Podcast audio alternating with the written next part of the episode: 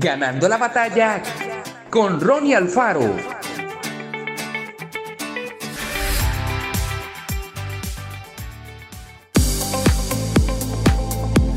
¿Alguna vez te has acercado a determinada persona y te has sentido incómodo o intranquilo? Algo en usted dice, manténgase alejado, esta persona es problemática. Esas no son simplemente malas vibras, ese es el Espíritu Santo advirtiéndote. Quizá parezca poco importante, pero te evitará un gran dolor de cabeza. Podrías decir, bueno, entonces si no paso tiempo con ellos, no tendré amigos. No, Dios te dará nuevos amigos y Él te dará mejores amigos.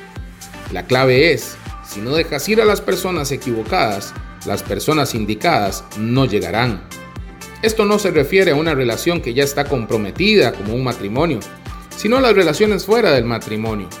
Dios no nos obliga a dejar las malas relaciones. Él nos ha dado libertad de escoger. Sin embargo, cuando Dios le pide que le entregues algo, Él nunca está tratando de quitarte algo. Él está tratando de enviarte algo mejor.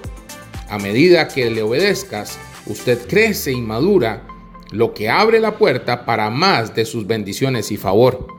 Recuerda, las malas compañías corrompen el buen carácter. Deje ir amigos o influencias que usted sabe que le están hundiendo. Confía en que Dios te traerá las personas y contactos correctos y avanza en las bendiciones que Él ha preparado para ti. Lo único que evita que la gente alcance un nuevo nivel de su destino son las malas amistades.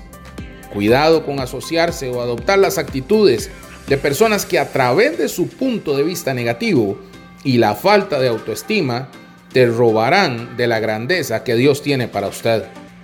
No puedes andar con pollos y esperar volar como un águila. Esto es lo que dice Proverbios. Cuando ande con sabios, te volverás sabio. Que Dios te bendiga grandemente.